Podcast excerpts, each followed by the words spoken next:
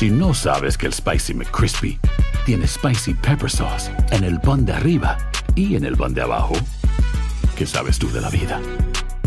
Para, pa, pa, pa. Boost Mobile tiene una gran oferta para que aproveches tu reembolso de impuestos al máximo y te mantengas conectado. Al cambiarte a Boost, recibe un 50% de descuento en tu primer mes de datos ilimitados. O, con un plan ilimitado de 40 dólares, llévate un Samsung Galaxy A15 5G por $39.99. Obtén los mejores teléfonos en las redes 5G más grandes del país. Con Boost Mobile, cambiarse es fácil. Solo visita boostmobile.com. Boost Mobile, sin miedo al éxito. Para clientes nuevos y solamente en línea, requiere AroPay. 50% de descuento en el primer mes requiere un plan de 25 dólares al mes. Aplican otras restricciones. Visita boostmobile.com para detalles. Esto solo es el principio. Porque lo mejor, Esto no se va a quedar así. lo más impactante, ¿Por qué? Soy tu padre. Esta mujer me robó. Por favor, abre tus ojos. está por venir en ¿Entendiste? Tu vida es mi vida. De lunes a viernes a las 8 por Univisión. Y eso sí que amerita un brindis, ¿no crees? Hola, soy Jorge Ramos y a continuación escucharás el podcast del Noticiero Univisión. El programa de noticias de mayor impacto en la comunidad hispana de Estados Unidos. Muy buenas noches. La Casa Blanca rechaza que el presidente Joe Biden sea un anciano con memoria frágil, como lo describió un reporte. Jorge, la Casa Blanca no descarta la posibilidad de revelar la transcripción de las entrevistas del fiscal Hoare al presidente Biden. Pedro Rojas nos amplía. La vicepresidente Kamala Harris y la Casa Blanca condenan el reporte del fiscal especial Robert Hurt sobre el hallazgo de documentos clasificados en la casa y oficina del presidente Biden, que aunque lo exonera de culpa, cuestiona sus lapsos mentales. La memoria del señor Biden estaba peor. No recordaba en qué fecha fue vicepresidente, olvidando en qué fecha concluyó su periodo, si fue en 2013, cuándo dejé de ser vicepresidente, y olvidando en el segundo día de entrevista cuándo empezó su periodo en el 2009. Era todavía vicepresidente, no recordaba cuándo murió su hijo Bo. En una sorpresiva rueda de prensa, Biden enojado dijo que la fiscalía lo entrevistó por cinco horas el 8 y 9 de octubre, cuando empezaba la guerra de Israel con Hamas, y rechazó los cuestionamientos en su contra. No necesito que nadie me diga cuándo murió mi hijo, dijo. Sin embargo, confundió al presidente de Egipto con el de México. The president of Mexico, Sisi, El presidente de México, Sisi, no quiso abrir la frontera con Gaza, exclamó. El fin de semana pasado dijo que en los primeros meses de su mandato se reunió con el presidente François Mitterrand de Francia, quien falleció en 1996. Nikki Haley is in charge of security. We offer A mediados de enero, el expresidente Donald Trump también confundió a Nikki Haley con la expresidente de la Cámara de Representantes, Nancy Pelosi. Robert Hurt fue nombrado fiscal de Maryland durante el gobierno de Trump y el fiscal de la nación, Merrick Garland, le designó fiscal especial para investigar a Biden en enero de 2023. Y es que para Biden, según expertos legales, quizás habría sido mucho mejor una acusación criminal. de mi punto de vista, el informe es un doble golpe, porque cometió conducta criminal, pero por otra parte, una de las razones para no radicarle cargos es que está mal mentalmente. La Casa Blanca anunció que el presidente creará un grupo de tarea para asegurar que la transición de documentos clasificados se realice de manera apropiada cuando haya cambio de gobierno. En Washington, Pedro Rojas, Univisión.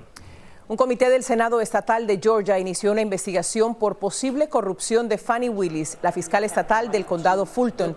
La fiscal es acusada de tener una relación personal con Nathan Wade, a quien contrató como principal fiscal en el caso contra el expresidente Donald Trump. Willis admitió la relación con Wade, pero negó haberse beneficiado de su contratación. La policía de Nueva York detuvo a un sospechoso de haber creado el caos en las calles y en una tienda de deportes en Times Square después de enfrentarse a un agente y de herir a una turista. Ayeli Chávez Geller nos dice qué fue lo que ocurrió. Esta tarde las autoridades confirmaron el arresto del joven identificado como Jesús Alejandro Rivas Figueroa, quien presuntamente disparó dos veces contra un oficial del Departamento de la Policía de Nueva York y una en contra de una turista brasileña a quien hirió en la pierna. Tras una cacería policial, agentes federales capturaron al inmigrante de 15 años de edad en la ciudad de Yonkers.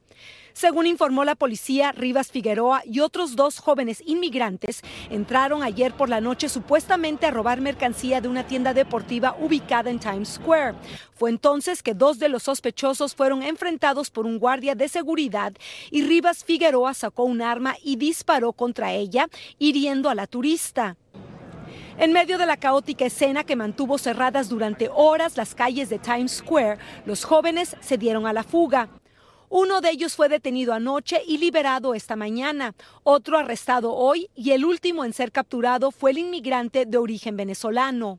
Las autoridades confirmaron que Rivas Figueroa reside en un albergue de la ciudad, desatando nuevamente la polémica tras el violento altercado entre un grupo de inmigrantes y dos oficiales el pasado 27 de enero. La creciente ola de, inmigrantes eh, pues eso ha generado, digamos, cierto desorden. No se puede generalizar que todo el mundo oh, no respeta la ley. Hay muchísima gente que respeta la ley y le tiene miedo a la ley. Lo cierto es que el incidente ocurre el mismo día en que el fiscal general difundió el video de las cámaras corporales de los oficiales que fueron atacados por un grupo de migrantes en esta misma calle. Siete de ellos fueron formalmente acusados con cargos criminales. Por su parte, grupos proinmigrantes han dicho que es irresponsable que por un par de incidentes se estigmatice a toda una comunidad. En Nueva York, Nayeli Chávez Geller, Univision. En la frontera, el cruce irregular hacia Estados Unidos está concentrándose ahora en Arizona y California, donde se registran aproximadamente el 60% de este tipo de entradas. En Tucson, Arizona y en San Diego, California, se han presentado más de mil ingresos diarios. Muchos migrantes están aprovechando huecos en el muro fronterizo para cruzar, como nos reporta Francisco Cobos es uno de tantos hoyos que traficantes de personas inmigrantes han provocado a lo largo del muro fronterizo. Es la zona de Arizona inundada por migrantes que llegan por miles y que según cifras preliminares publicadas por la cadena CBS, lo convierten junto a California en el nuevo epicentro de la crisis migratoria. Ambos estados acapararon en enero el 60% de los cruces ilegales, antes liderado por Texas con entre mil y dos mil cruces diarios en zonas remotas. Y los carros de migración no alcanzan a llevárselos a todos de un solo. Entonces lo dejan hasta dos, tres días aquí en este frío, en esta montaña. El gobernador tejano ha tomado el crédito por este cambio en los flujos migratorios. Dice que esto es gracias a su operación Estrella Solitaria con la Guardia Nacional y las fuerzas policíacas estatales y a las 160 millas de alambrado de púas, contenedores y boyas en el río Bravo. Texas es una prueba positiva de que antes había caos y cruzaban miles de personas al día, pero ahora se ha reducido a un número casi inexistente. Pero activistas aseguran que esto ha obligado a los migrantes a cruzar por zonas más alejadas y peligrosas, poniendo así en peligro sus vidas. Ha llegado ya un récord de migrantes muertos y heridos mientras cruzan la frontera. Aquí muchos migrantes llegan llorando, enfermos y cansados. Quienes lo logran caminaron varios días en el desierto antes de poder pisar suelo estadounidense. Se coge hasta una travesía que es fuerte más que todo en México es lo más terrible. Autoridades locales en la frontera creen que las medidas de Abbott no son una solución porque bloquea el paso a los migrantes ilegales en una zona, pero abre hoyos en otros lados de la frontera. Está cruzando alrededor, no, no está controlando la frontera. Activistas insisten en que estas medidas impulsadas por el gobernador tejano son solo propaganda. Sabemos que la ola de personas sigue llegando día con día aquí al país las tácticas que ha implementado y se ha ido tanto dinero no han resultado en nada. En Far, Texas, Francisco Cobos, Univision. A propósito de migrantes, un informe de la Oficina de Presupuesto del Congreso concluye que la economía de Estados Unidos crecerá impulsada por la mano de obra de los nuevos inmigrantes. Según las proyecciones, contribuirán al crecimiento del Producto Interno Bruto a un ritmo de 0,2% cada año. Sobre la economía, se estima que los inmigrantes aportarán casi 7 mil billones de dólares en los próximos 10 años. Jorge. Bueno, y vamos a hablar ahora del Super Bowl, que sin duda es un evento deportivo, pero también publicitario y cultural. Pero hay un nuevo reto, y es el reto de la seguridad. Sí, Claudia Ramos tuvo la oportunidad de subirse a un helicóptero y ver desde arriba cómo se están protegiendo. Desde los cielos de Las Vegas, Nevada Los agentes de operaciones aeromarítimas, una división de la Oficina de Aduanas y Protección Fronteriza, son los encargados de vigilar el espacio aéreo del Super Bowl 58, buscando cualquier amenaza de peligro. Vamos a ver la gente que está alrededor del ataque terrorismo o algo así. También harán cumplir la regla de la Administración Federal de Aviación que no permite el vuelo de drones durante el partido van a poner un anillo sobre el estadio del juego. Van a responder, si un, hay algo en el aire, el bajo va a responder. Este helicóptero generalmente se usa para vigilar lo que es la frontera entre México y Estados Unidos, pero en esta ocasión se suman a los esfuerzos de seguridad para garantizar un evento en este Super Bowl 58. Cuentan con una flota que incluye tres helicópteros Black Hawk y dos del modelo AS-350 con tecnología de punta cámara de día y cámara de noche y tenemos el downlink system que es para convertir el video, traspasar el video al, al, centro de comando. Los patrullajes desde el aire son un aspecto crucial en las estrategias de seguridad, pero no el único. Cientos de elementos del orden también están instalados en las calles y se realizará la inspección de vehículos y cargamentos ingresando al estadio. Me emociona porque me encanta la cantante. La posible aparición de la cantante Taylor Swift genera gran expectativa entre los asistentes, pero el secretario de Seguridad Nacional reitera que los protocolos de seguridad son estrictos con o sin la superestrella.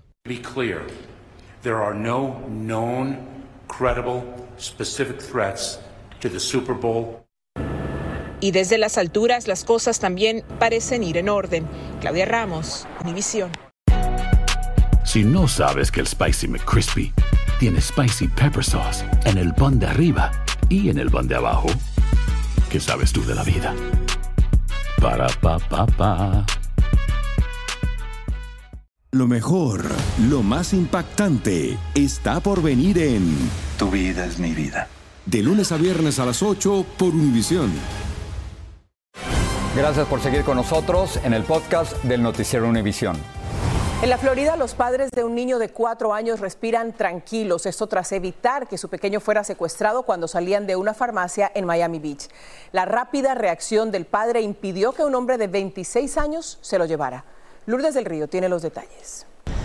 A plena luz del día, a las 11 y 55 de la mañana, un niño va caminando junto a sus padres y de la nada sale un desconocido y trata de llevarse al pequeño. El padre interviene, forcejea con el hombre mientras la madre actúa de inmediato sacando al niño de la caótica escena. Luego de un breve intercambio de golpes, el hombre huye. Todo esto ocurre en esta farmacia CVS en Miami Beach. El padre decide seguir al individuo por toda la avenida Collins, una arteria principal de la ciudad, hasta que unos policías ven la persecución e intervienen. El sospechoso, identificado como Nicholas Sternman, de 26 años, fue arrestado. Tiene récord criminal, robo en menor cuantía. Me sorprendió esto. No, no, nunca piensa que pueda llegar a pasar algo así en esta parte. Otros, sin embargo, aseguran que esta no es la primera vez que algo como esto ha ocurrido en la zona. Los vigilan adentro de la tienda, cuando salen o lo ven lejos de los padres, ahí mismo los agarran. A veces tienen camionetas afuera blancas, cerradas. Eso se sabe hace más de un año. Afortunadamente el niño resultó ileso, pero este gran susto le causó un gran impacto, tanto que según la policía no paraba de temblar y se mantenía abrazado a su madre. Y es que experiencias como esta no se olvidan fácilmente. A mí me pasó en la Argentina. Y mi nieto era bebé, casi moría. Hasta el día de hoy mi nieto tiene 20 años y yo eso no me lo puedo olvidar. Es un segundo y hay que tener mucho cuidado. Aunque el protagonista de los hechos está bajo custodia policíaca, aquí el nivel de tensión sigue muy alto. Trágico, pasa hace estas cosas así, hace estas cosas así al del día. La reacción de CBS. Estamos agradecidos con la policía local por su rápida respuesta y estamos cooperando mientras se investiga este incidente. Resulta difícil de creer al ver estas imágenes que alguien se atreva a realizar una acción de este tipo en un lugar lleno de gente y cuando el niño, en este caso de solo cuatro añitos, no está solo, sino acompañado por sus padres. La policía dice que el caso sigue bajo investigación. En Miami Beach, Florida, Lourdes del Río, Univisión. Aterrador este caso. La expareja del hombre de New Hampshire acusado de matar a su propia hija de cinco años testificó hoy en el juicio. Kayla Montgomery relató cómo su esposo Adam se llenó de ira y golpeó violentamente a la niña. Describió cómo Adam había hablado de desmembrar el pequeño cadáver y de usar cal para acelerar el proceso de descomposición. Hasta ahora no se ha encontrado el cuerpo de la menor. Adam dice que fue Keila quien mató a la hija de ambos. En Colorado Springs, Colorado, los propietarios de una funeraria enfrentan 260 cargos acusados de falsificar certificados de defunción y almacenar inadecuadamente los restos de unas 200 personas. La pareja le decía a los familiares de los fallecidos que los cuerpos habían sido cremados y les entregaban materiales falsos en vez de sus cenizas. Los acusados fueron arrestados a finales del año pasado y serán procesados próximamente. Una familia hispana de Dallas, Texas está conmocionada por el violento ataque de un perro pitbull. La madre, en estado avanzado de gestación, fue agredida junto a su hija. Ahora la policía está tras la búsqueda del perro y de su dueño. Vilma Tarazona tiene los detalles de lo que ocurrió. El video mostró a Reina Gutiérrez que tiene ocho meses de embarazo después de que regresó de recoger a sus hijos de la escuela. Se observa un perro pitbull suelto que salió del vecindario. Se escucharon los gritos desesperados de la madre cuando el perro se le abalanzó. Su hija de nueve años saltó sobre el capó del carro para protegerse. La madre quedó atrapada entre dos vehículos y el pitbull continuó su ataque. Un vecino corrió al rescate. El perro soltó a la madre y atacó al vecino, se le abalanzó y lo derribó. La madre entró en estado de histeria y corrió hacia su casa con su hija. Su hija le gritó en estado de shock.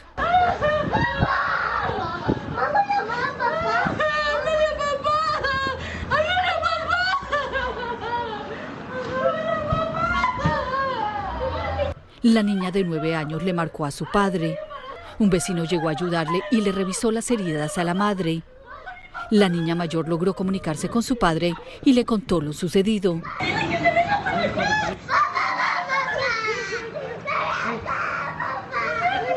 Reina Gutiérrez fue hospitalizada a causa de sus heridas. Ahora se recupera en su casa al lado de sus hijos. Aquí en este brazo tengo ah, los dientes, dientes aquí, colmillos, ah, ah, acá arriba, abajo. Y en esta tengo, es como una rasgadura grande que hizo aquí. Está atemorizada. La verdad sí tengo miedo. Y más que no lo han podido, no han podido dar con el, con el con el dueño del animal, del perro, y este, y sigue por ahí, anda. Y Reina Gutiérrez dice que usó la mochila de su hijo como escudo para proteger su vientre y su bebé que está a punto de nacer. También contó que el vecino que la auxilió sufrió varias heridas en el estómago y en las piernas. Y le regreso contigo. Muchas gracias, Vilma. Impresionantes imágenes. Al menos dos personas murieron y varias resultaron heridas cuando una avioneta se estrelló en una autopista impactando también a un auto. La aeronave volaba desde la Universidad Estatal de Ohio en Columbus e intentaba aterrizar en el aeropuerto de Naples, en la Florida. La FAA comenzó la investigación sobre las posibles causas. En la costa oeste arrestaron a un sospechoso de robarse una avioneta en el aeropuerto de Palo Alto, en California, para darse un paseo por la playa. Un testigo dijo que la aeronave pasó a unos 20 pies de su cabeza y que aterrizó en la arena. Otra persona pudo describir al piloto y eso facilitó su captura. Un bombardeo israelí destruyó una vivienda en Gaza, causando la muerte de 12 personas, la mayoría mujeres y niños. Socorristas removieron escombros para recuperar los cuerpos en medio de la angustia de las familias de las víctimas. Los ataques aéreos en el sur y centro de Gaza también dejaron varios heridos. El expresidente de Chile, Sebastián Piñera, fue sepultado hoy con todos los honores de un jefe de Estado. El féretro estuvo en cámara ardiente en el antiguo Congreso Nacional, donde miles de chilenos hicieron fila para despedirlo. Hoy su cuerpo fue trasladado a la Catedral de Santiago, donde el presidente Gabriel Boric dijo despedir a un político que abrió camino a una derecha moderna, democrática, liberal y abierta al diálogo. Faltan solo dos días para el Super Bowl número 58 y la relación del jugador de los Kansas City Chiefs, eh, Travis Kelsey, con la estrella del pop Taylor Swift se ha convertido en el touchdown del momento. Muchos se preguntan si la artista podrá llegar a tiempo a la gran final de este domingo en Las Vegas. Y es que la estrella de la música tiene su último concierto en Tokio el sábado en la noche, hora local, que por la diferencia de 17 horas es la mañana del sábado en Las Vegas. Inmediatamente, por supuesto, va a tomar su avión privado, va a volar entre 12 y 13 horas para llegar al histórico encuentro en Las Vegas. Llega bien, pero qué presión para el novio. ¿Le da la vuelta al mundo? Le va a tocar ganar. Jorge. Y la presión si Travis Kelsey mete un touchdown y le tiene que hacer la señal de corazoncito a Taylor Swift. La verdad es que hay muchas diferencias entre los dos equipos y entre los dos mariscales de campo. Lindsay Cassinelli nos lo cuenta. El Super Bowl 58 tiene uno de los enfrentamientos más desiguales en la historia del deporte. Y no, no se trata de que alguno de los dos equipos sea ampliamente favorito para ganar el Vince Lombardi, porque de hecho San Francisco contra Kansas City se espera sea un partido de pronósticos reservados. Pero la abismal diferencia está en el salario de los mariscales de campo, que el domingo buscarán la gloria en el Allegiant Stadium. Patrick Mahomes y Brock Purdy van en busca del mismo objetivo, pero sus salarios son astronómicamente diferentes. Mahomes es uno de los mariscales de campo mejor pagados de la liga con un contrato que supera los 400 millones de dólares.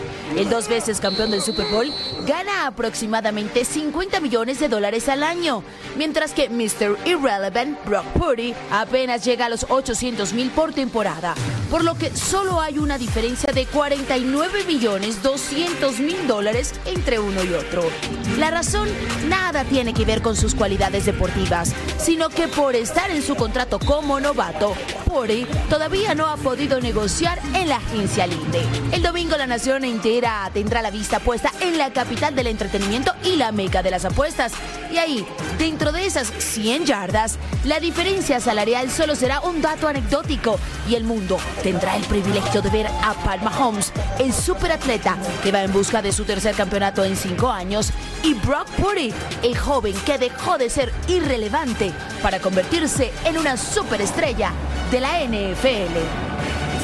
Así que grandes diferencias, ¿eh? El de rojo va a salir ganando 50 millones El este año y el que va a salir de blanco, el de San Francisco, casi un milloncito. Eso en- para ellos. Y las apuestas, como están? La más loca de todas. Ay, hay una apuesta que me encanta aquí en Las Vegas y es de qué color va a ser el baño que le van a dar al entrenador en jefe que gane. Esa es la costumbre. ¿no? Anaranjado, blanco, morado y depende de eso, pues ¿Qué las apuestas van subiendo. Va el anaranjado ganando. bueno. Hasta el momento, El domingo cuidado. ya sabe en español. Estos dos. A ver, Listo. el choque de titanes. Listo, El gracias. Ilian, buenas noches. Yo también Adiós. estoy lista aquí esperando el domingo el Super Bowl por Univision Ya, ya y ViX. Así Claro. que nos vemos.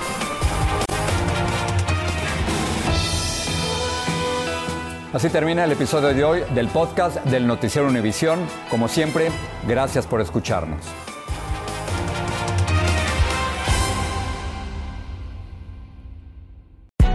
Hay gente a la que le encanta el McCrispy y hay gente que nunca ha probado el McCrispy. Pero todavía no conocemos a nadie que lo haya probado y no le guste. Para pa pa pa.